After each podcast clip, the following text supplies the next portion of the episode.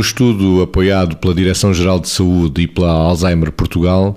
os inquiridos disseram que têm a ideia de que a maior parte das pessoas da sua comunidade considera que os doentes com demência devem deixar de participar em atividades de caráter social. Margarida, isto é um estigma forte. É um estigma forte e, de facto, eu acho que nós estamos a falar de uma palavra que resume muitas, que é a palavra constrangimento. Ou seja, é evidente que algumas pessoas, em determinados momentos, ou a partir de determinados momentos dos seus eh, quadros demenciais, poderão ter reações ou comportamentos desajustados e menos desejáveis. Por outro lado, também é evidente que em muitos, em alguns momentos, em alguns estadios da evolução das demências,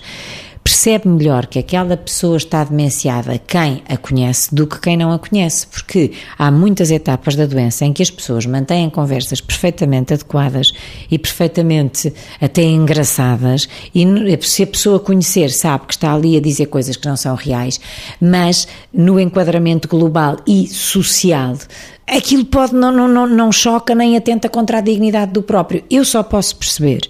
esta tentativa de separação, não é de exclusão, é de proteção da pessoa relativamente a atividades sociais quando for para isso mesmo, para a proteger de estar confrontada com situações que possam ser alvo de chacota de quem a rodeia. Agora, estigmatizar a pessoa a ponto de a excluir quando a própria pode estar, pode desfrutar e pode eh, verdadeiramente ser uma presença que não, que não é destrutiva nem dela própria nem dos outros e que é agradável para todos, isso é que não faz sentido nenhum. Portanto, eu acho que nós todos, relativamente às demências, como a muitas outras coisas, nós temos que ter a, a, coragem de ir destruindo estigmas e temos que ter a coragem de nos preocuparmos cada vez menos com aquilo que os outros possam pensar, que é como quem diz, nos sentirmos menos constrangidos e, mesmo, e menos envergonhados. O limite da exclusão para mim é que não é exclusão, é proteção, é a preservação da dignidade da pessoa. Vitor. Além do mais, isso é a antítese daquilo que à partida se deve fazer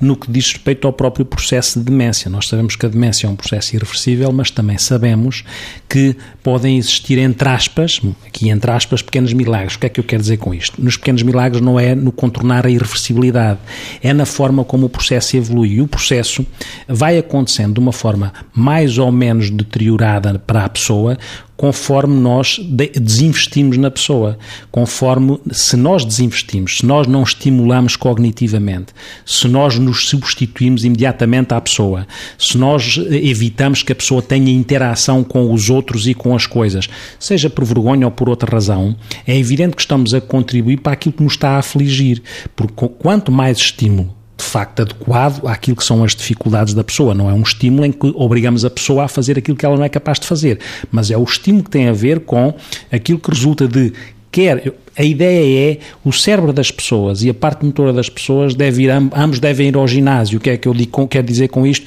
Quer dizer que as pessoas se devem mover, devem andar, devem fazer exercício, devem ter fisioterapia se for caso disso, devem, obviamente, tentar ler ou que lhes leiam coisas, devem tentar fazer com que as pessoas vão buscar à sua memória tanto quanto possível coisas que afetivamente as coloquem na sua identidade, fazer aquilo que se chama técnicas de reminiscência, que é tentar relembrar aquilo as pessoas viveram, às vezes através de fotografias, através de histórias, todo este processo, esta combinação entre a reminiscência das coisas e aquilo que é a estimulação cognitiva, é muito importante para que o processo de deterioração não tenha uma, uma aceleração tão grande e uma gravidade tão grande. E por isso é que não se deve fazer aquilo que é abandonar as pessoas entregues a si próprias, porque estamos a contribuir para a deterioração rápida e intensa em relação ao processo demencial.